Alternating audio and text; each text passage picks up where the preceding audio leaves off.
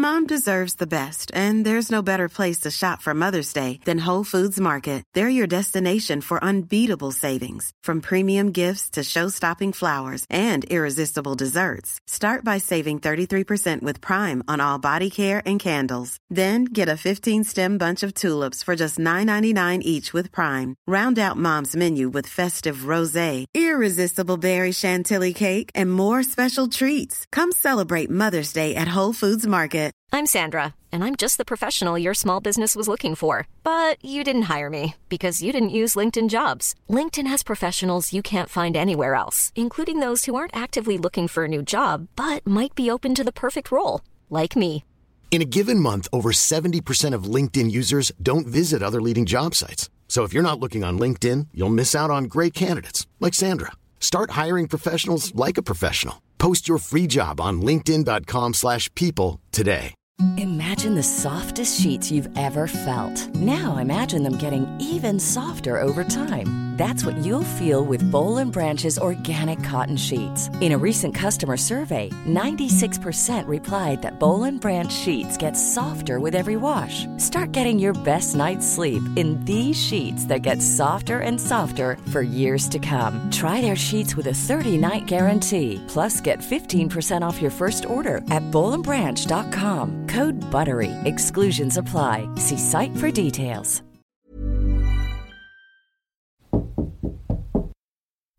Podcast is a new radio.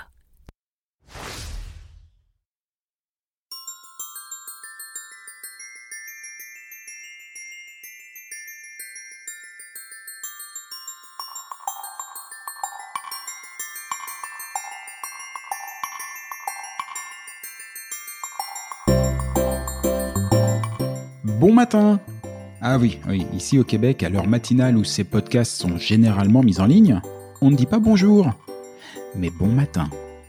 Je m'appelle Jean-Michel Lhomme et il y a quelques mois, après plus de 20 ans à bosser dans la com et les médias sur Paris, j'ai embarqué toute ma petite famille, euh, pas si petite que ça en fait, dans le premier avion dispo pour poser nos nombreuses valises près de Montréal. Oh, il a quand même pas fait ça en plein Covid, cet idiot? Ah si, si, si, il a fait, il est comme ça, que voulez-vous, euh, c'est comme ça. Alors soyons francs, vous comme moi, on a tous des a priori sur le Québec. Des images d'épinal, des musiques en tête, beaucoup de musique en fait. Des fantasmes, des questions existentielles ou non, et parfois même quelques craintes. Alors, comme je suis en plein dedans, je me propose de faire le tri de tout ça. Chaque semaine, dans Fais-tu je reçois ceux qui vont pouvoir nous expliquer le vrai Québec. La météo, la langue, la culture, le business, les médias, la religion, l'immigration, le système politique, l'histoire, l'amour. On passera tout en revue. Et que ce soit pour pointer les similarités ou les différences entre les deux côtés de l'Atlantique, promis, on vous dira tout. Vous le verrez, le Québec, c'est un territoire fabuleux. Fabuleux, mais beaucoup plus complexe que ce qu'on imagine. Et perso, moi, bah, je m'y plais déjà beaucoup. Ah, au passage, fais-tu frette Ou plutôt, y fais-tu frette? Cela veut dire, est-ce qu'il fait froid? Alors bizarrement, c'est la question qu'on me pose systématiquement sur mon aventure au Québec. Alors promis, hein, la météo, je vous en reparle à l'occasion. Allez, c'est parti pour ce nouveau numéro de Fais-tu Bonne émission et bonne découverte.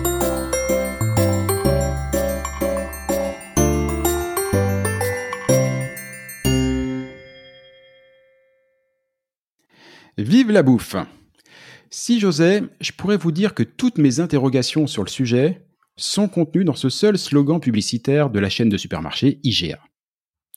Sauf que très vite, en regardant les infos, et les plus sérieuses qui soient, hein, j'ai vu des reportages sur le budget bouffe des ménages. Le mot bouffe revient tout le temps. En fait, ici, le mot bouffe n'a pas du tout le même sens que celui qu'on donne en France. Ici, un enfant peut demander à son père euh, Dis papa, tu m'as acheté de la bouffe? Il peut faire ça sans se prendre une baffe. Et ça, ça c'est plutôt cool. Mais alors pourquoi ce mot bouffe Est-ce parce que l'alimentation prendrait une telle place dans le quotidien que le mot lui-même aurait mué dans un langage familier? À l'inverse, serait-ce que les Québécois dévaloriseraient l'art culinaire là où nous autres Français aurions tendance à le sacraliser plus que de raison? Et puis, puis d'abord entre nous. C'est quoi cette idée de mettre de la sauce brune et du fromage sur des frites? Le moins que je puisse dire, c'est que tout ça, ça bouscule pas mal mes codes. Définitivement, la bouffe, c'est trop important. La gastronomie est trop représentative de la culture d'un territoire pour que nous n'y consacrions pas au moins une émission. Alors pour m'aider à y voir plus clair, il me fallait non seulement quelqu'un qui maîtrise l'art culinaire d'ici, mais aussi quelqu'un qui connaisse les arts culinaires d'ailleurs, quelqu'un qui par le jeu des comparaisons puisse nous faire comprendre la singularité de la cuisine québécoise. Cette perle rare parcourt habituellement le monde en quête de saveurs et de savoir. Mais ce satané Covid nous donne aujourd'hui l'occasion de l'attraper au vol, ou plutôt de l'attraper avant son prochain vol. J'ai donc le plaisir de recevoir aujourd'hui Anne Rouleau. Salut Anne. Allô Jean-Michel. Tu vas bien? Oui, toi aussi Bon bah, bah pleine forme, pleine forme. J'ai de la chance. Pour coup, tu es là. Voilà, on te prend ah, Mais, c'est moi qui ai de la chance de pouvoir être là avec toi. Mais de toute façon, peu importe où j'aurais été dans le monde, j'aurais pu être là. Ah bah c'est vrai que maintenant avec les technologies, d'ailleurs, ah. cette interview se fait euh, se, fait par réseaux sociaux puisque euh, bah, forcément en ce moment euh, les, les, contacts se font plutôt en distanciel, bien malheureusement. Ouais. Anne, pour te présenter, si je ne me trompe pas, hein, tu n'hésites pas si je dis des bêtises, ça m'arrive plus souvent qu'à mon tour. Tu es la fondatrice d'un atelier culinaire installé près de Québec. Ça s'appelle Madame Germaine. Voilà. Et avant même de nous expliquer le, le concept, est-ce que tu peux nous dire pourquoi est-ce que ça s'appelle Madame Germaine? C'est qui Madame Germaine? Ouais, c'est pas moi, hein, parce qu'on sait qu'au Québec, une Germaine, c'est une femme qui gère et qui mène. Donc, quand je sors le nom, les gens pensent tout Ah ah, c'est parce que tu es une Germaine. OK? Puis appeler, appeler en passant, appeler sa conjointe, sa blonde, là, Germaine, c'est pas un compliment toujours. Moi, j'essaie de rendre ça beau. Ah bon? Mais bref, à la base, mon inspiration, c'était pas moi-même en me disant je suis une Germaine, je gère et je mène. Hein, hein. Non, pas du tout. C'était ma grand-mère. Donc, euh, ma grand-mère qui, euh, qui s'appelait Germaine, puis surtout qui aimait recevoir. En passant, c'était pas une Germaine du tout. Super douce, aimable, pleine de bonté. Elle aimait recevoir les gens. Puis moi, mes plus beaux souvenirs, c'est Madame Germaine, ma grand-mère, qui reçoit les grandes tablées. Il y avait de la bouffe la table. Euh, c'est puis tout le monde était bienvenu. Puis des fois, moi-même, il y a des gens qui venaient dans la famille, puis qui me disaient en revenant, oh my God, je me suis sentie tellement bien, euh, reçue comme j'étais, euh, connue de votre famille depuis des années, alors que je viens de rentrer. Fait je me suis dit, ben c'est mon inspiration, j'ai envie de faire vivre ça au monde. C'est ton inspiration, tu as envie de faire ça, mais t'as pas tout de suite eu envie de faire ça. Contrairement à d'autres, tu sors pas d'une école de cuisine. Tu as un parcours un petit peu atypique. Pas du tout. Non, non, non. J'ai étudié l'administration des affaires. En fait, j'ai voyagé beaucoup. Je suis retournée aux études parce qu'on sait qu'au Québec, euh, on se permet euh, un peu plus euh, de suivre un parcours atypique. Fait que moi, j'ai arrêté deux ans. J'étais allée voyager. Je suis revenue après quatre ans aux études. J'ai recommencé mon université et j'ai poursuivi jusqu'à la maîtrise en administration des affaires. Donc, je travaillais en financement d'entreprise quand l'idée est venue de euh, partager notre culture culinaire avec les gens qui voyagent ici. Mais euh, c'était vraiment pas. En fait, tu sais, le nom, justement, là, puis toute l'histoire autour, pour moi, c'était du loufoque. Donc, c'était du fun, mais je pensais jamais que ça me ferait vivre un jour. bon, et, là, maintenant, c'est bon, c'est jusqu'à la fin des temps, Madame Germaine, Anne Rouleau, c'est indissociable. On va souhaiter, mais euh, oui, on va souhaiter. qui sait, qui sait? Et qui peut-être même plus. Ce que je souhaite, c'est que ça devienne plus grand qu'Anne Rouleau quand même. Oh, ça serait bien, dis donc. Ça ben serait bien. Plein de petites Madame Germaine partout dans le monde. Eh oui, il va en avoir mmh. en France à un moment donné. En fait, déjà, il y en a un en Jordanie, mais il s'appelle pas Madame Germaine. Mais il y a déjà ah, une petite sœur en Jordanie. Ouais. Oh, c'est beau ça. Ah, c'est beau. Il faudra quand même mettre le portrait de Madame Germaine. Portrait qu'on peut trouver sur le site. Hein. Je donnerai toutes les coordonnées euh, plus tard. Il faudra quand même mettre son portrait en Jordanie. En Jordanie, quand même. Ah, ben là, on s'est inspiré d'une autre femme qui nous a inspiré justement pour, euh, pour les plats. Pour les, Bon, ben, on en a discuté un tout petit peu en rentaine avant, mais si tu veux en faire une dans le centre, dans la France, en, Charente, on peut créer Madame André. C'était ma grand-mère à moi. Et, ben oui, parce que je suis certaine que Madame André, elle a des bonnes spécialités culinaires. Le lapin à l'ail et au persil. Oh my God! Ah, c'est un truc, c'est. question, Jean-Michel, excuse-moi, c'est moi qui pose la question. Est-ce que tu le cuisines des fois? Oui, oui, mais tu vois, c'est quelque chose qui me fait peur. Je le cuisine souvent. Ma femme essaye de le cuisiner aussi. Euh, ma mère le faisait bien, mais moins bien que ma grand-mère. Ah. Moi, je le fais moins bien que ma mère. J'ai très peur que la prochaine génération en fasse un grand n'importe nawak. Euh, ouais. si, bien sûr, je le fais, mais il y a plein de choses, on ne trouve pas la saveur. Elle faisait aussi un gâteau de Savoie, juste absolument exceptionnel. Oh. Personne, y compris ma mère, et franchement, maman était une super cuisinière, mais personne n'a réussi à reproduire ces vieux moules qui ressemblaient à rien, mais voilà, son, euh, son, four qui n'était pas un four électrique. Mhm. Elle avait un four à bois à côté, la chaleur n'était ah. pas la même. On n'a jamais retrouvé le moelleux, la légèreté qu'il y avait avec le côté légèrement croquant du sucré du dessus. Je t'assure que c'est une tuerie. Quand je revenais de l'école, elle m'en faisait assez souvent parce que bah, elle aimait bien son petit-fils. Et euh, oh, c'est pas grâce à elle que je gardais la ligne, je peux te dire. Ok, mais ça, ça donne faim, hein ah, mais une cuisinière, euh, une cuisinière exceptionnelle. Mm. Euh, une cuisinière exceptionnelle qui adorait la cuisine, mais qui connaissait rien à la cuisine québécoise. Mm-hmm. Hmm, c'est quoi ça donc, la cuisine québécoise? Tu la définirais comment, toi? Ouais. C'est drôle, hein, parce que quand j'ai commencé les ateliers de cuisine avec Madame Germaine, qui a beaucoup évolué depuis ce temps-là, mais c'était vraiment pour offrir aux gens qui voyagent ici notre héritage euh, culinaire, culturel. Fait que, tu sais, mélanger la bouffe québécoise avec la culture, puis aller au-delà de la poutine. Parce que la poutine, j'adore ça en passant. Tout le monde aime ça. Puis euh, je sais qu'il y a bien des Français qui trouvent ça dégueulasse à première. Je t'avoue que j'ai même pas goûté. Ah! Mais je fais un blocage. C'est ce que je disais en, en introduction. De la sauce brune. Alors déjà le fromage, j'aime pas trop ça, mais de la fausse sauce brune et du fromage sur des frites, il y a, y a, quelque chose d'incongru pour moi. Mais là, t'as peu. D'un, un Français qui aime pas le fromage, là, je comprends bien. Oui, je sais, je sais. Je bois pas de vin non plus, je suis pas. Mais là, en passant, le fromage qu'on utilise dans la poutine, là, je vais dévier. Le fromage qu'on utilise dans la poutine, c'est le fameux fromage qu'on appelle le fromage en crotte, ou en tout cas le fromage en grain. c'est bien vendu, hein. en crotte, ça c'est pas même vendeur.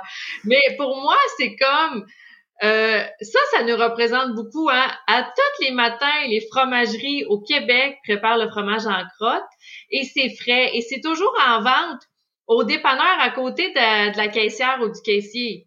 Puis là, tu vois le fromage qui est en vente au dépanneur, au dépanneur, on comprend là. Le... Oui, très bien. Ouais, euh, à côté de la caissière puis du caissier. Puis là, tu fais comme, c'est quoi le paquet de fromage? Si j'imagine quelqu'un qui, visite ici, c'est quoi le paquet de fromage là? Il doit plus être bon, mais non. S'il est, s'il est pas au frais, justement, là, puis qu'il est sur le bord de la caisse, c'est qu'il a été fait juste à matin, puis c'est le meilleur.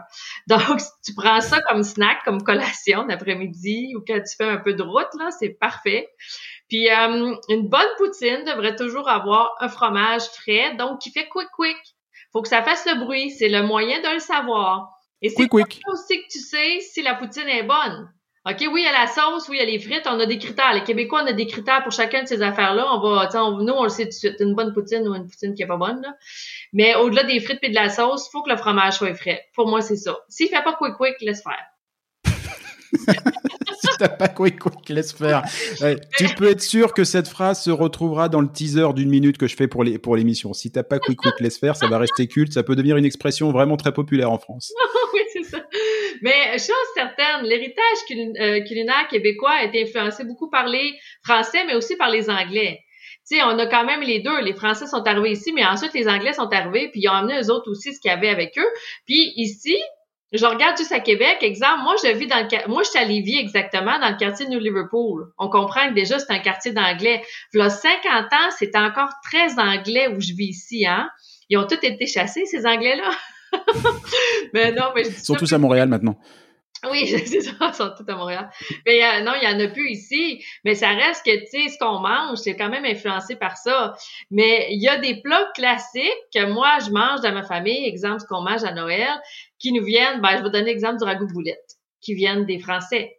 Puis pour moi, c'est un des meilleurs plats réconfort et je pense pour tous les Québécois aussi. Quand on parle de ragoût boulette, ça nous ramène tout à notre enfance. sais. Mais en général, c'est des plats assez lourds.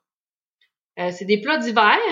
Comprends? Oui, c'est ça, c'est influencé par l'hiver. On n'a pas de climat, euh, ben oui, on a un climat d'hiver, euh, six mois par année, la neige par-dessus la tête.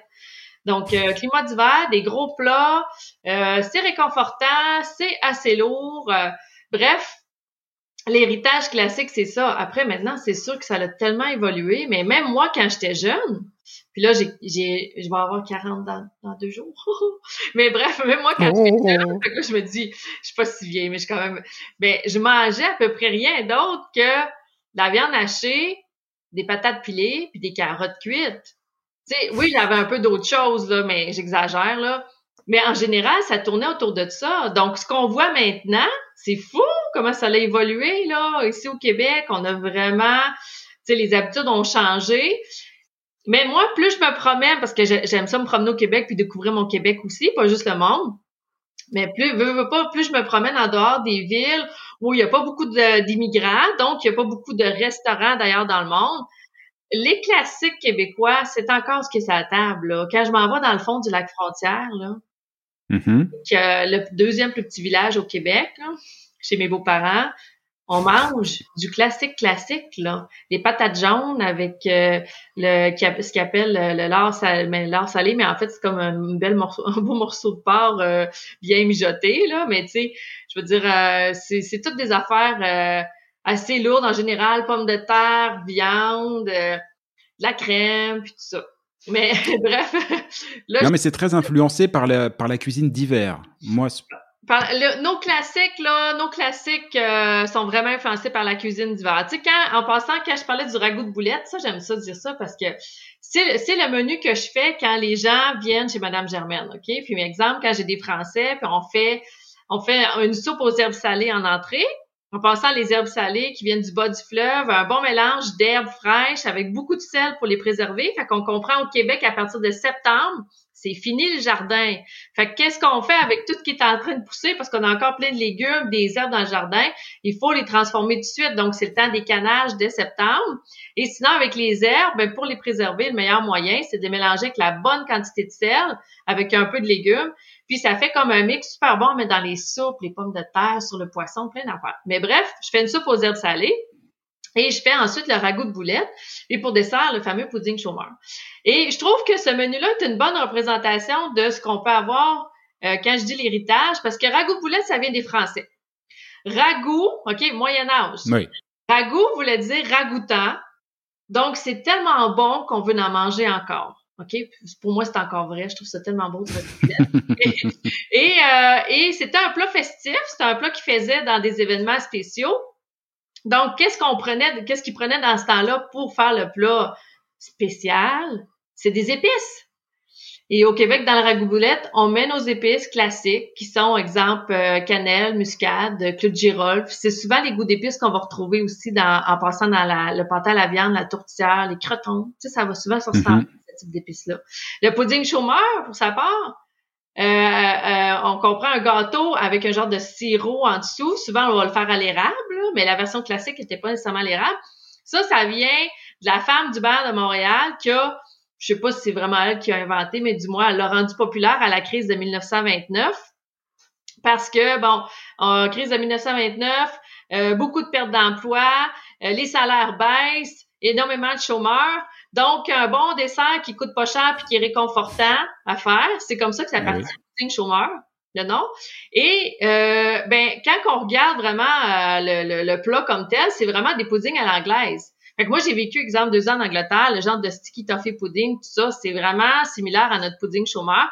Fait que dans ce plat-là, on a complètement l'héritage british. Fait que, tu sais, les Français nous ont amené qu'eux autres à manger, évidemment, de la crème, du beurre, des salades, euh, des choses comme ça. Mais les Anglais emmenaient avec eux les desserts. Euh, euh, d'après moi aussi, plus les genres de, de pâte à la viande, puis tout ça. Ils ont des choses qui sont similaires. Fait que, bref, on a, on a complètement l'héritage des deux ici. Un, un, bon petit mélange. Avec quand même quelques, quelques particularités. Alors, tu vas me dire si je me trompe. Euh, mais sur la, le côté culinaire de tous les jours, en tout cas, mm. bah, le premier choc, quand on arrive ici, c'est la boîte à lunch. Ah, ben là, moi, je suis Ah, bah oui, mais ça, c'est quand même la cuisine de tous les jours qu'il faut préparer à la semaine. C'est. Euh, ouais. Ben, pour nous, c'est quelque chose de complètement inconnu. Ah, ben, probablement pour quelqu'un qui arrive de la France. Puis moi, j'ai pas vécu, j'ai visité la France, j'ai pas vécu en France, fait que le quotidien, je le connais moins. Mais en effet, c'est une job de faire la boîte à lunch, hein? c'est quand mm. même, euh, c'est, ben en fait, euh, moi, je me dis le moins compliqué, c'est de toujours, en fait, ce qu'on fait pour souper, on le double. Donc, si on est quatre, on fait toujours pour huit. Donc, tout le monde a un lunch pour le lendemain. Pour Alors, moi, je fais juste une aparté pour ceux qui nous écoutent sur la boîte à lunch parce que bah, si vous êtes de l'autre côté de l'Atlantique en France, ça va pas vous causer des masses. Euh, ici, à l'école, et c'est une habitude qu'on garde pas mal après, même dans, euh, dans la vie professionnelle, à l'école, il y a grosso modo pas de cantine. Donc nous, on est habitué en France à ce que les enfants, le midi, ils aient un repas avec entrée, plat, dessert, euh, ils s'assoient, ils ont des verres avec lesquels ils peuvent mesurer leur âge, hein, pour tous ceux qui s'en souviennent, les fameux verres du Alex. Euh, non, il n'y a pas de tout ça ici. Donc ici, les enfants partent avec leur petite boîte, dite boîte à lunch, avec lesquelles ils vont devoir se nourrir le midi. Et euh, alors, juste pour l'anecdote, euh, avec en plus la difficulté cette année qu'on ne peut pas avoir accès au micro-ondes et faire réchauffer quoi que ce soit. Oh non! Donc, à euh, cause de la COVID! Et oui, à cause de la Covid, les enfants ne peuvent pas partager de micro-ondes, donc euh, bah, c'est soit des plats qui doivent euh, maintenir le chaud dans des thermos. Soit quand tu es pas encore très familier avec la cuisine de la boîte au lunch, hein, qui comme, demande quand même une organisation particulière, bah, tu te retrouves comme moi avec une fille qui un jour sur deux mange sandwich, jambon beurre, ou alors euh, une petite salade de thon maïs. Enfin voilà, c'est on peut pas dire qu'elle en sortira avec un menu extrêmement varié le midi. Mais je suis certaine qu'elle trouve ça bon. Ah mais elle adore. Le problème maintenant, c'est de lui faire manger autre chose. c'est deux affaires qui lui plaisent. Mais oui, je suis d'accord que c'est un défi. En plus, oui, là, euh, je savais pas la restriction à cause du micro-ondes, mais on a beaucoup de restrictions aussi en lien avec les arachides, les noix. Il y a beaucoup de choses qu'on peut pas mettre dans une boîte à lunch.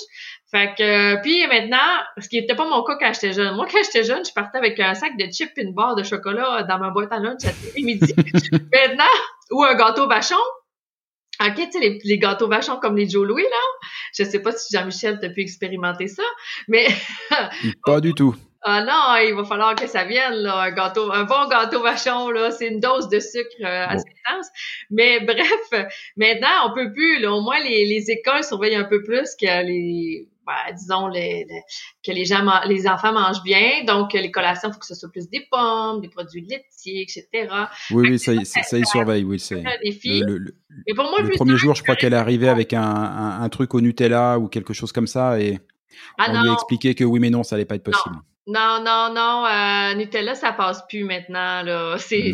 Fait qu'il faut vraiment, faut, fait- oui, c'est vrai qu'il y a un bon défi. Ben, ça l'apprend tout le monde à bien manger en même temps.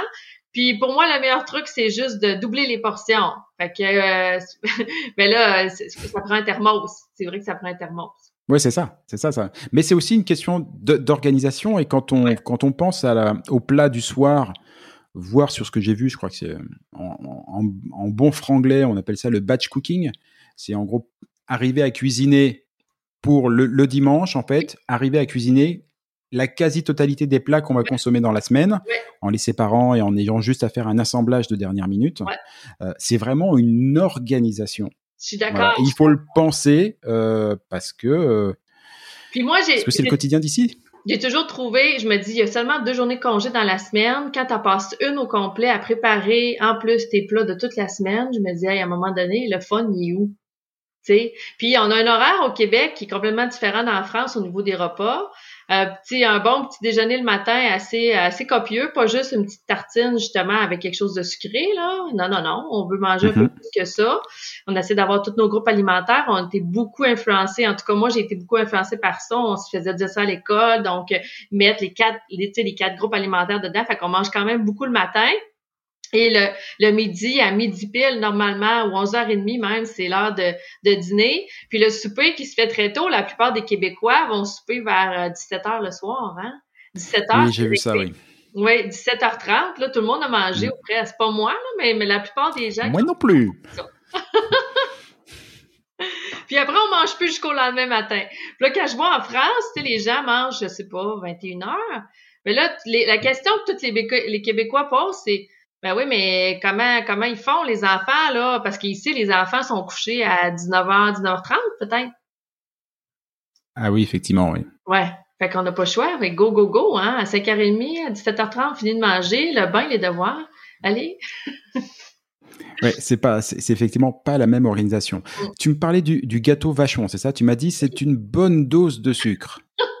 Alors ça, je voudrais t'en reparler parce que le sucre, après la boîte à lunch, mon deuxième entre guillemets euh, choc, Ouais. c'est la place du sucre Mm.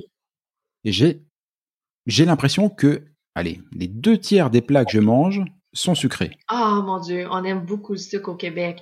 les gâteaux vachons, en passant, sont faits plus sucrés pour le Québec que pour, euh, exemple, le reste du Canada ou d'autres endroits où ils sont vendus. On aime vraiment le sucre au Québec. Ah, c'est marrant ça. Puis, euh, je suis d'accord, des fois, je, je, mets la défaite sur le sirop d'érable. Ah, au Québec, on produit, mais, c'est sûrement pas ça. Mais tu sais, au Québec, on est quand même le plus grand producteur au monde de sirop d'érable. C'est vraiment ici principalement que c'est produit. Je me demande si c'est pas hmm. au moins 70 de la J'ai lu 80% 80 ah de la production mondiale sort du Québec. Sort du Québec. Et euh, fait que ça se passe vraiment, vraiment ici. Euh, veut pas, on en consomme aussi beaucoup. Mais tu sais, je suis pas certaine que c'est juste ça. Je sais pas pourquoi on aime autant sucre. Comme je l'ai dit, c'est peut-être un héritage des Anglais. OK, eux autres, ils, ont beaucoup de desserts, tout ça, ils ont probablement ramené ça avec eux. Mais au Québec, on a vraiment la dent sucrée. Je pense que les tendances des dernières années, évidemment, c'est d'essayer d'en éliminer un peu plus. Mais moi, quand j'étais jeune, c'était pas ça du tout la tendance. Tout le monde de ma génération, même un peu plus jeune, vont dire, tu sais, je parle des gâteaux vachons avec le Joe Louis, OK? C'est encore aujourd'hui à l'épicerie, tout, tout, tous les supermarchés ont une grande section de gâteaux vachons. There's never been a faster or easier way to start your weight loss journey than with PlushCare. PlushCare accepts most insurance plans and gives you online access to board-certified physicians who can prescribe FDA-approved weight loss medications like Wigovi and Zepbound for those who qualify. Take charge of your health and speak with a board-certified physician about a weight loss plan that's right for you. Get started today at plushcare.com slash weight loss. That's plushcare.com slash weight loss. plushcare.com slash weight loss. Hiring for your small business? If you're not looking for professionals on LinkedIn, you're looking in the wrong place. That's like looking for your car keys in a fish tank. LinkedIn helps you hire professionals you can't find anywhere else, even those who aren't actively searching for a new job but might be open to the perfect role. In a given month, over 70% of LinkedIn users don't even visit other leading job sites. So start looking in the right place. With LinkedIn, you can hire professionals like a professional. Post your free job on linkedin.com slash people today. OK, fait que c'est des petits gâteaux enveloppés individuellement. Qu'on peut manger. Tu sais, moi, c'était quasiment au moins deux fois par jour. Là, un gâteau vachon, c'est, ça faisait juste partie de l'alimentation normale. Ah oui, quand même. Quoi? Puis pour, je pense qu'aussi, ça, c'est comme un sevrage, de sucre, hein? Puis ça s'est transmis de génération en génération. Fait que je pense que ça nous reste encore. Mais souvent, les plats, même les plats salés, on a tendance à avoir toujours une petite touche de sucré dedans. Euh, une petite dose, une petite dose. Euh, sur ce que j'ai goûté moi, dis donc la petite dose, elle était bien, euh, elle était bien sévère. Hein. J'ai eu, j'ai voulu prendre des, des haricots blancs. on appelle ça des fèves ici. Voilà, voilà. J'ai pris des, des, des, haricots blancs en me disant ça va être comme mémé. D'ailleurs, je me souviens moi, mémé souvent pour les adoucir, plus dans les flageolets que dans les haricots blancs, mais elle mettait juste un tout petit carré de sucre uh-huh. dans tout le plat. Là, on a juste inversé les proportions, c'est pas possible. je, je t'avoue, j'ai pas pu finir. OK, ben en fait, les fèves au sirop d'érable, les bines au sirop d'érable, qu'on va dire au, Québec, des fèves au lard au sirop d'érable, on fait cuire justement les fèves dans le sirop d'érable avec des morceaux de ben lard. Et mais en passant, c'est une recette qui vient des Amérindiens.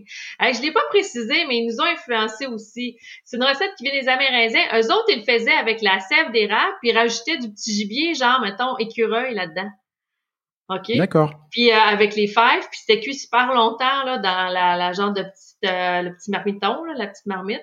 Fait que ça nous vient d'eux autres. Donc, euh, puis le sirop d'érable, ça avait pas été des Amérindiens aussi. Là, c'est pas les Français qui auraient su, je pense, comment. comment non, non, je, je, pense pas que ça nous serait venu naturellement de se dire, si on allait fendre un arbre pour voir ce qui se passe. Eh, vraiment, tu sais, quand même, faut le savoir. Puis ensuite, faut faire bouillir ça pour que ça devienne super sucré puis vraiment bon. Donc, euh, euh, je sais pas, là, c'est probablement un mélange de tout ça, mais n'importe quoi. Moi, de toute façon, en passant, c'est mon truc, hein. À chaque fois que j'ai un plat qui manque un petit wow, là, un peu de sirop d'érable, puis là, j'ai mon wow. Fait que je, je sais pas, on est comme habitué. Toujours un petit peu de sucre. Ouais, un petit, un, un, un, petit peu pas mal. Mais c'est vrai que la place du sucre, euh, ça fait partie des, alors, des chocs, faut pas euh, voilà, on, aime bien le sucre aussi, hein, mais c'est vrai que le sucre, on le garde beaucoup au dessert. Voilà, là, je mmh. trouve que le sucre est plus présent un petit peu, euh, un petit peu partout, mais c'est vrai que bah, cette culture de l'érable, cette richesse du sirop d'érable, euh, j'imagine conditionne, conditionne énormément. Ben, en tout cas, pour moi, personnellement, parce qu'on a une cabane à sucre dans ma famille, fait que j'ai tout le temps, je suis comme Obélix, je suis née dans la marmite de sirop d'érable. Fait qu'on dirait que ça m'a conditionné au niveau du sucre. Mais, euh, tu sais, je pense qu'en général, c'est ça. bah oui, c'est sûr. Euh, tu voyages pas mal, tu vois pas mal de, tu, tu vois pas mal de, de nouvelles cuisines et, et alors, paradoxalement, la question qui me taraude, c'est quand tu es parti deux, trois semaines à l'étranger, Hum, que tu reviens, hum. dès que t'atterris, Ouais. c'est quoi le premier truc sur lequel tu te jettes qui t'a manqué et que tu veux manger ici OK. Là, j'ai plein d'affaires à raconter drôles là-dessus, OK? Parce que je suis partie, moi, j'ai j'ai j'ai vécu aussi à l'étranger. J'ai j'ai vécu, euh, tu sais, je l'ai dit, deux ans en Angleterre, plusieurs mois au Pérou, plusieurs mois en Chine, plusieurs mois au Cameroun. Fait que veux, veux pas, puis à chaque, quand ça fait plusieurs mois, il y a des affaires qui te manquent beaucoup. Donc, euh, au fur et à mesure des expériences, il y a une affaire que j'ai compris qu'il fallait que je fasse quand je partais, longtemps, c'était d'amener toujours, euh, premièrement, mon pot de beurre de peanut, OK, mon pot de beurre d'arachide, craft. Mhm. Ça prend le craft parce que le craft il est plus sucré, hein. Fait que- On y revient, on y revient. Voilà. donc la, la marque craft qui est, qui est comme la marque de mon enfance, mais ça moi si je m'ennuie là, ça me réconforte. Puis en même temps ça me donne des protéines tout ça. Fait que des fois quand je suis dans des pays comme je regarde au Cameroun, j'avais pas grand-chose à manger, pouf, ça m'a probablement sauvé la vie un petit peu. Ben, j'exagère hein, mais et l'autre affaire que j'ai appris à amener, c'est la fameuse sauce en poutine à sachet, en sachet. Parce que des, des patates, des pommes de terre, puis du fromage, ça dépend des pays, mais en général, ça se trouve. OK? Ce sera Ouais, pas comme ici. patates, c'est sûr. Ce sera pas comme ici, mais tu te débrouilles avec ça. Mais la sauce, euh, moi, je m'en fais une maison quand je suis ici, mais quand je suis à l'étranger, avoir tous les ingrédients pour faire une bonne sauce maison. Fait que le petit sachet, de sauce Saint-Hubert, là, est vraiment bon. Fait que, tu sais, quand, ça, là, tous les endroits où je suis allée, je me suis fait de la poutine. J'en ai fait aux gens là-bas pour qu'ils goûtent. La Saint-Jean-Baptiste, là, je suis dans le fond de mon village au Cameroun. OK? J'étais avec euh, le chef du village. Il a invité toute la population. Et Qu'est-ce qu'on a fait? Une grosse poutine pour tout le monde. Puis tout le monde a goûté la poutine. C'est très drôle. Au Cameroun. Au Cameroun, dans le fond de mon village, OK? Vraiment, je suis Joli. pas en ville, là, tu sais. Mais quand je, quand je reviens, la plupart du temps, ce que ça me prend, euh, je me souviens quand je suis partie deux ans, là, puis mon père est venu me chercher à l'aéroport, il m'a dit, qu'est-ce que t'aimerais manger? Ben, j'ai dit, je veux du Saint-Hubert. C'est le fameux poulet rôti, OK? Au Québec, c'est très fort. C'est comme le fameux poulet rôti. euh, y a des frites avec ça. Ils ont leur sauce particulière à eux qui est assez grasse. C'est vraiment pas gastronomique, mais vraiment pas. Mais moi, ça me manquait après deux ans. Euh, puis euh, sinon, je dirais quand je pars, tu sais, comme quand je pars moins longtemps, là, comme quand je pars pour des Madame Germaine, puis là, pendant trois semaines, je ne fais vraiment que manger la bouffe du pays parce qu'il faut que je, je- j'assimile le plus possible, puis tu sais, je mange des familles, puis tout ça. Euh, c'est quasiment inévitable que euh, je mange pas une poutine en revenant. C'est fou, hein? La, la, la sacrée poutine, c'est vrai qu'au Québec, on adore ça. Je connais quelques Québécois qui en mangent pas, là, mais c'est très rare. Ouais, c'est pas des vrais Québécois. Je sais pas, oui. Mais en même temps, faut dire que la poutine, c'est pas un vieux plat non plus, hein? Ah bon? Ben non, c'est pas un vieux. Ben non, ça allait- là il y a une bataille pour savoir ça vient de où exactement. C'est soit ça a été inventé à Victoriaville, soit à Drummondville, OK, il y, a, il y a comme une bataille entre deux villes. Chacun a leur histoire pour dire que ça vient de là. Bon, euh, moi je peux pas dire qui a raison, Non, prends pas parti, ça, ça, ça, sent pas bon l'histoire, faut pas prendre parti. mais je pense que ça part, il me semble on est dans les années à peu près 60 si je me trompe pas. Donc ce qu'il faut comprendre, c'est déjà nos parents sais, moi, mes- mon père, qui est né en, mettons, 1953 à peu près, euh, il a pas grandi autant dans la poutine que moi. Fait que j'ai l'impression que c'est quelque chose qui a pris vraiment, mais vraiment de l'ampleur. Mais euh, c'est pas un vieux plat, c'est pas quelque chose que les gens mangeaient beaucoup avant. Donc, la génération, tu sais, des baby boomers, là, je dirais au Québec, sont Mhm. moins habitués, je pense, que nous autres de manger autant de poutine. Mais nous autres, c'était notre plat de on, on revient des bars à 3 heures du matin là. les bars à 3 heures du matin mais on s'en va chercher une poutine Hum, ça prend ça Ouais, bah oui. Ouais. Je sais pas si tu sais, il y a, enfin si tu sais probablement, il y a quelques années, bon, peut-être 10-15 ans, il y a un livre qui a fait un énorme carton aux États-Unis, notamment du côté de New York, et qui devait s'intituler du style euh, Comment les Parisiennes font pour manger du foie gras et boire du champagne et ne pas être grosses? oui Et je pourrais presque extrapoler ce titre de bouquin pour les Québécois et les Québécoises.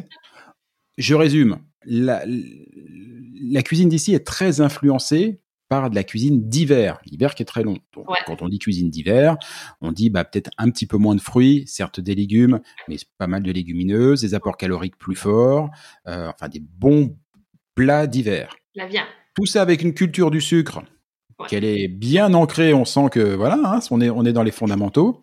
Ouais. Et pourtant, et pourtant, c'est pas du tout comme les États-Unis. La première fois que je suis allé aux États-Unis, j'ai été euh, ça date un peu, mais j'avais vraiment été choqué en me disant waouh, je comprends ce que ce, ce que sont les problèmes d'obésité. Là, Mm. mais alors pas du tout. Enfin, je, je- ça n'a Ouais. pas l'air d'impacter le la santé des la santé des Québécois. Ben, en fait, là, là, c'est vraiment pas scientifique ce que je vais dire, OK? C'est basé sur mes expériences. Quand j'ai vécu en Angleterre, je trouvais vraiment que les filles, en général, euh, de mon âge, avaient un peu plus d'embonpoint. OK? Je trouvais vraiment qu'ils étaient plus portantes que les filles ici. Puis je me souviens, en fait, dans mes deux ans, je suis revenue ici juste pour le temps des fêtes. Puis là, je, je me souviens, j'étais j'étais dans les magasins, je regardais les femmes, puis je me disais, au Québec, on est quand même mince, tu sais, là. Ça faisait un an que j'avais pas Mm. vu au Québec, là, les gens, tout ça, je regardais les filles, j'étais, on est mince, tu sais. Puis je retournais en Angleterre, puis j'étais comme, non, non, c'est c'est vrai, là, je suis pas folle, hein, tu sais. Fait que j'ai l'impression que peut-être comme je dis, c'est vraiment pas scientifique, mais je me dis, on a peut-être une petite génétique parce que supposément que les Français, quand même, on sait pas même s'ils mangent puis une crème puis de beurre. Fait que, fait que, est-ce qu'on a une génétique là-dessus? Peut-être. Puis je, je m'en vais, quand je m'en vais en Ontario, je vois vraiment, j'ai l'impression plus la génétique des Anglais dans la, la forme que les, les femmes ont. Tu sais, en général, un peu plus portante. Ouais. Fait que, mais je peux me tromper, là, c'est vraiment juste mon impression. Mais sinon, c'est comment on fait? J'ai envie de dire, dans le temps, veux, veux pas, la femme travaillait fort, elle travaillait dans les champs, elle travaillait, fait que c'était normal qu'elle mange la bouffe d'hiver, elle, elle entretenait la maison aussi, c'était beaucoup plus. Maintenant, un peu moins, donc est-ce que ça va faire changer les générations? Je sais pas. Ça reste que pour moi, on n'a pas une bouffe à l'américaine dans le sens que euh, pour moi, l'américaine, c'est euh, pre- premièrement des portions dis- disproportionnées. Euh, on est on est moins disproportionné ici. Euh, on boit, selon moi, on boit beaucoup moins de boissons gazeuses. Fait que les, les Coke, etc. Euh, Mhm. On en boit beaucoup moins parce qu'on sait qu'au Mexique, finalement, c'est au Mexique que les gens ont plus d'obésité, puis c'est à cause des boissons gazeuses. Hein, ils ont commencé à intervenir. Le gouvernement mexicain a commencé à intervenir là-dessus. Je me demande si c'est pas rendu 18 ans et plus, puis c'est acheter des boissons gazeuses. Ah oui, quand même. Parce qu'il y a vraiment un problème d'obésité, ça, ça a un gros impact. Donc ici, je pense qu'on est peut-être un petit peu moins fort là-dessus. Euh, donc, selon moi, c'est ça, mais je suis d'accord.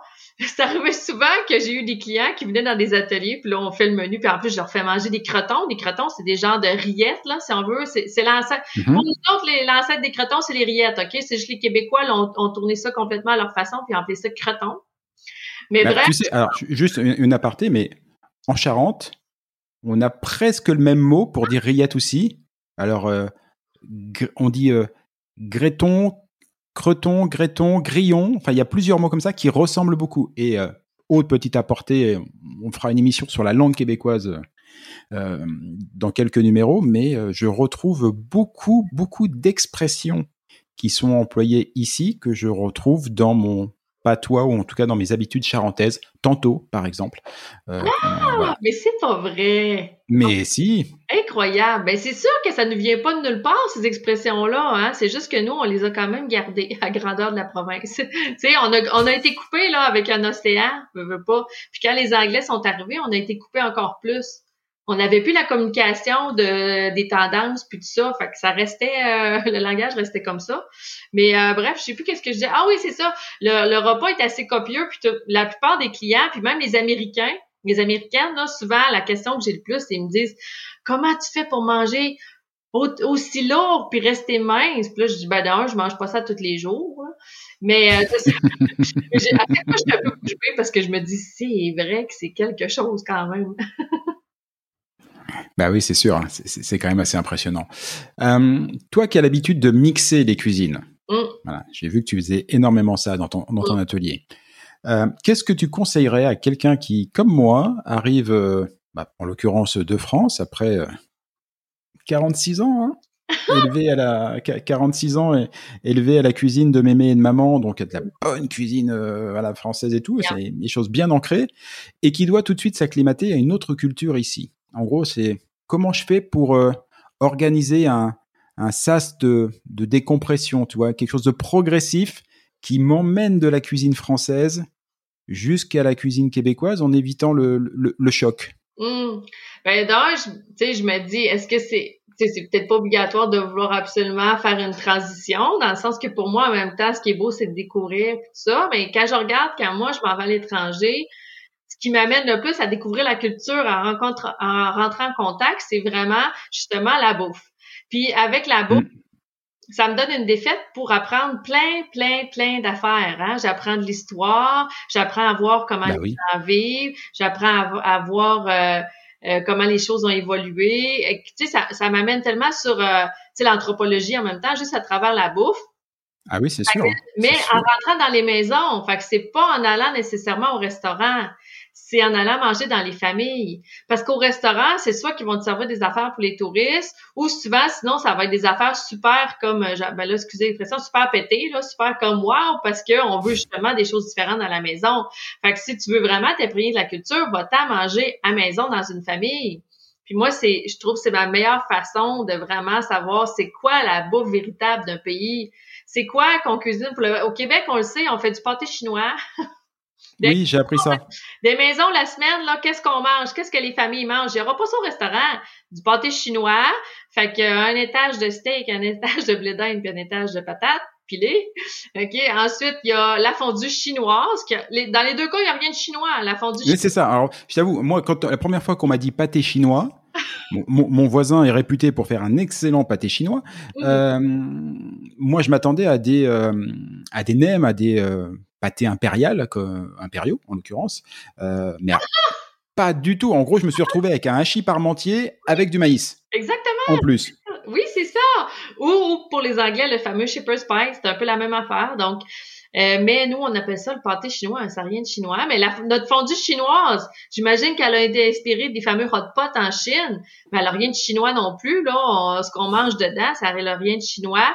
Notre fameux spag au Québec, là, une affaire qui est très culturelle, c'est le spag. OK? Chaque famille a sa recette de sauce à spag. OK? Puis je dirais, j'appellerais pas ça une bolognaise. OK? On n'est vraiment pas dans la. Tu, tu, me rappelles ce que c'est que le spag? le bon vieux spaghetti. Le ah! toutes les familles vont manger au moins du spaghetti une fois par semaine, là. Fait que tu fais ta grosse batch de sauce à spag peut-être trois fois par année, tu te congèles plusieurs, plusieurs plats, puis tu sors ça une fois par semaine. Euh, fait que la, les, le sauce à spag, c'est l'affaire, je pense, qui nous caractérise le plus en termes de notre fierté. OK? Chaque famille a sa recette et c'est la meilleure. Moi, j'ai un livre de recettes là, québécois. C'est 80 recettes de sauce à spag de différentes familles, puis chacune va dire c'est la meilleure recette. OK? c'est la mienne. Il y a juste des petites différences. Puis en passant, notre sauce à spag est sucrée. C'est ce qui fait. Bah oui, bah tu, tu m'étonnes. T'en as-tu mangé, Jean-Michel, un bon spag dans une famille québécoise? Là? Absolument pas du tout. Ah, ben c'est Alors en plus, le voisin dont je parle assez souvent est d'origine italienne, donc euh, certes il fait un excellent pâté euh, pâté chinois, mais euh, quand on va toucher les spaghettis, il faut pas déconner là. On... Non non non non, t'auras pas t'auras pas le classique québécois de sauce sucrée là. non, va falloir que tu viennes chez nous pour ça. bah je vais venir, hein, je vais venir. Il y a pas, de toute façon, il va falloir que l'atelier est ouvert d'ailleurs? Non, malheureusement, en fait, je fais en ligne actuellement. Sauf que euh, pour ce qui est de en personne, euh, on peut pas recommencer encore. Donc, on attend, on attend, mais euh, j'ai du fun pareil. Là, je m'amuse de plein de façons. Puis mon but, c'est de divertir les gens, de les amener à découvrir. Mais tu sais, c'est drôle parce qu'à travers la découverte des autres, on se découvre nous-mêmes. Fait que tu sais, moi, moi, c'est ben vrai que si j'avais pas voyagé, je n'aurais jamais autant saisi notre culture et surtout notre héritage culturel au Québec. Euh, c'est ce qui m'a aidé à voir la différence. Donc, moi, je me dis, en, d'un, en, en, ce que, en faisant en sorte que les autres puissent voir la différence, parce que je dois transmettre des recettes d'ailleurs que j'ai appris ailleurs, la culture en même temps, euh, ils s'ouvrent. Je pense que le Québécois moyen a besoin de s'ouvrir parce qu'en France, vous êtes proche de plein de pays différents, mais ici, pas bien, ben. Hein? Donc, il mm. faut que le Québécois moyen découvre et s'ouvre à la différence et voit que même si ça goûte pas la même chose ou que les coutumes sont pas pareilles, c'est, c'est pas moins bon, c'est juste pas pareil, justement. Euh, et euh, ben voilà, c'est ça. Je, je, je, veux en même temps que les gens soient fiers de leur héritage euh, culinaire. Tu sais, je me dis au Québec, euh, non, on n'est peut-être pas dans. On a des très bons restaurants en passant, on a des chefs reconnus partout dans le monde. Je veux pas dire qu'on n'a pas de gastronomie parce qu'il y a des gens qui sont très bons, mais dans de tradition, tradition, quand on remonte là 40 ans, mais tu sais 30, 40, 50 ans, euh, c'est pas de la grande gastronomie, c'est de la bouffe d'hiver qu'on sert dans le milieu de la table, une grande tablée avec plein de bouffe parce que les familles avaient en moyenne 10 enfants à peu près. Donc ça aussi pour moi, ça aussi pour moi ça caractérise la façon de cuisiner dans le sens ça peut pas être des repas compliqués. Tu peux pas 10 enfants, c'est un effet de divers. C'est pas compliqué avec des moyennes de 10 enfants. Puis on sait que les, en fait, pourquoi les familles sont aussi nombreuses, ça, c'est toute la génération des baby boomers, OK? Je vais te donner l'exemple. Moi, du côté de ma mère, justement, c'est 11 enfants. Du côté de mon père, c'est 9 enfants. Et pourquoi les familles sont aussi nombreuses? Le prêtre passait dans les maisons à chaque année pour s'assurer que la femme avait fait son devoir puis qu'elle était enceinte. Il y avait une grande pression d'Église catholique parce que mm. l'Église catholique ne voulait pas non plus que euh, les Anglais prennent le dessus, donc les protestants prennent le dessus. Hein? Fait qu'il y a une raison derrière ça, là. j'ai commencé, à, m'intéresser à l'histoire. D'ailleurs, la prochaine émission qu'on enregistre, c'est avec Éric Bédard, qui est un professeur d'histoire émérite, euh, qui va nous raconter ça. Et j'ai vu que l'histoire du Québec est euh, viscéralement et parfois douloureusement euh, imbriquée avec l'histoire de la religion. Tout à fait. Oui, ça l'a tellement influencé, mais pour moi, ça l'a influencé même dans la bouffe.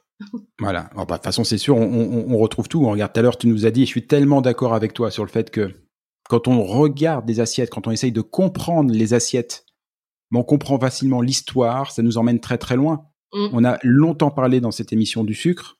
Le sucre, c'est le sirop d'érable. Mm. Donc la fierté du Québec. Le sirop d'érable, c'est les Amérindiens. Mm-hmm ça nous emmène quand même assez loin. On est vraiment dans les racines, dans les racines du Québec. C'est ça qui est passionnant avec la, la bouffe. Oui, en effet. Ton prochain voyage? Oh my God! Là, je sais tellement plus parce que j'avais beaucoup de projets avant que la COVID arrive. Je devais aller en Afrique du Sud, je devais retourner en Inde, euh, mais là, euh, là, tout ça tombait à l'eau. Donc, quand ça va recommencer, j'en ai aucune espèce d'idée. Honnêtement, je j'ai très hâte. J'ai très hâte, mais j'ai l'impression que ça va se décider à la dernière minute. la première destination qui est ouverte. Non. Ah oui, c'est ça. La fille se sauve. Non, mais, mais en même temps, tu sais, mes, mes, mes deuxièmes racines sont en Jordanie, donc euh, ça se peut fort bien que je fasse un petit détour par Ah oui, que quand même, ouais. Ah oui. Ah, et puis il faut apporter le portrait de Madame Germaine quand même dans euh, le restaurant euh, filial que tu as ouvert là-bas. Ah hein, J'assiste un peu. Anne, c'était vraiment un plaisir de te recevoir aujourd'hui. Eh, tout le plaisir était pour moi. On met ça quand tu veux, puis t'es bien. Eh ben, avec plaisir. Et en attendant, on te retrouve sur euh, ton site internet, madamegermaine.com. Hein, J'ai pas besoin d'épeler, c'est simple comme bonjour. Tu as aussi une page YouTube? Oui. Avec plein de vidéos, des recettes. Tu as des invités, j'ai vu. Ouais. On, on, apprend plein de choses, c'est super sympa. Et bientôt des nouveaux voyages. Et il y a l'atelier aussi en ligne? Et puis, euh, bah, pour ceux qui ont la chance de venir, euh, euh, de, de, venir au Québec, s'ils veulent vivre une expérience sympa dès que ça aura rouvert, le vrai atelier, mm. quand tu seras là hein, et que tu ne seras pas en voyage. Dans ma maison bicentenaire. C'est pas beaucoup là, pour la France, mais pour le Québec, bicentenaire. Ah, mais c'est énorme. Ouais. Déjà, une maison bicentenaire, c'est absolument énorme parce qu'effectivement, ici, les, les, les, maisons sont très sont très récentes et, et j'ai vu d'ailleurs que c'était un problème parce que comme il n'y a pas cette culture de, de, de l'héritage immobilier, Mmh. Euh, beaucoup de maisons pourtant anciennes, au lieu d'être conservées, sont simplement écrasées, des, euh, voilà, pour rebâtir quelque chose de, de, de plus moderne. Donc euh, c'est une maison de 200 ans, c'est bien ça. Hein oui, ouais. bon bah écoute, moi je suis en tout cas je suis impatient, je viendrai voir. promis, promis. voilà, je, je, je, je, passe du, du côté de Québec et, et je viens te voir. En attendant, merci encore. C'était un bonheur et puis j'espère à bientôt. À bientôt. Ciao ciao. Et voilà, fais-tu frette, c'est fini pour aujourd'hui. Si vous êtes arrivé jusque-là, bravo, vous avez vraiment toute mon admiration. Mais bon, c'est probablement parce que cela vous a plu au moins un petit peu. Ou que vous êtes alors complètement maso. Bah, par défaut, job quand même pour la première hypothèse. On va dire que c'est mon côté optimiste. Alors s'il vous plaît, rendez-moi service. Partagez ce podcast, parlez-en à vos amis, abonnez-vous et surtout, surtout, donnez-lui une note. Alors juste pour info, même si ce programme reste évidemment très perfectible, inutile de mettre un 3 ou un 4 sur 5. Au royaume d'Apple et consorts, il n'y a que le 5 sur 5 qui compte. Eh oui, c'est le jeu ma pauvre Lucette. Alors je compte sur vous. Pour le reste, vous trouverez tous les liens, les références vers les livres, les spectacles, les programmes et que sais-je dont on a pu parler au cours de cette émission et même ceux dont on n'a pas parlé mais qui me semblent intéressants. Tout ça, vous le trouverez dans le descriptif, dans les commentaires de ce podcast ou bien alors sur notre site internet fetufret.com.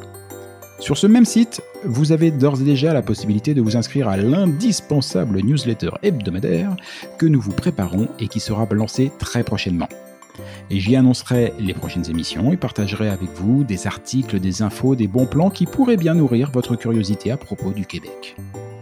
Enfin justement, puisque vous êtes curieux, je suis sûr que vous avez des questions, des suggestions, que vous aimeriez qu'on traite tel ou tel sujet. Eh ben, je ne demande qu'à vous lire. Envoyez-moi un courriel. Oui, oui, oui, j'ai bien dit courriel. Envoyez-moi un courriel à l'adresse suivante. Fais-tu frette en un seul mot, tout attaché, sans espace, sans tirer ou quoi que ce soit. Donc, fais-tu frette à commercial. Ah oui, oui, j'ai oublié aussi. Ici, on ne dit pas at ou arrobase, on dit à commercial. gmail.com. Bah, j'avoue, c'était pas très clair tout ça. On récapépète depuis le bédu, vous allez voir, c'est très simple. Fais-tu frette F-A-I-S-T-U-F-R-E-2-T-E, à commercial, gmail.com. Pas compliqué.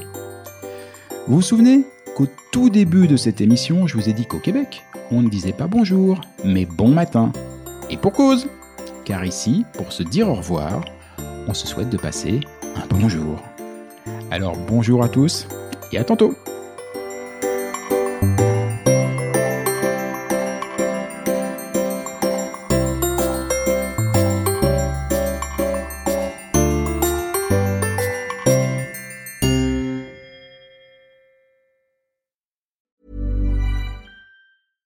Mom deserves the best, and there's no better place to shop for Mother's Day than Whole Foods Market. They're your destination for unbeatable savings, from premium gifts to show-stopping flowers and irresistible desserts. Start by saving 33% with Prime on all body care and candles. Then get a 15-stem bunch of tulips for just $9.99 each with Prime. Round out Mom's menu with festive rosé, irresistible berry chantilly cake, and more special treats. Come celebrate Mother's Day at Whole Foods Market. Mom deserves the best, and there's no better place to shop for Mother's Day than Whole Foods Market. They're your destination for unbeatable savings, from premium gifts to show-stopping flowers and irresistible desserts. Start by saving 33% with Prime on all body care and candles. Then get a 15-stem bunch of tulips for just $9.99 each with Prime. Round out Mom's menu with festive rosé, irresistible berry chantilly cake, and more special treats. Come celebrate Mother's Day at Whole Foods Market. Hi, I'm Daniel, founder of Pretty Litter. Did you know cats tend to hide symptoms of sickness and pain? I learned this the hard way after losing my cat, Gingy. So I created Pretty Litter,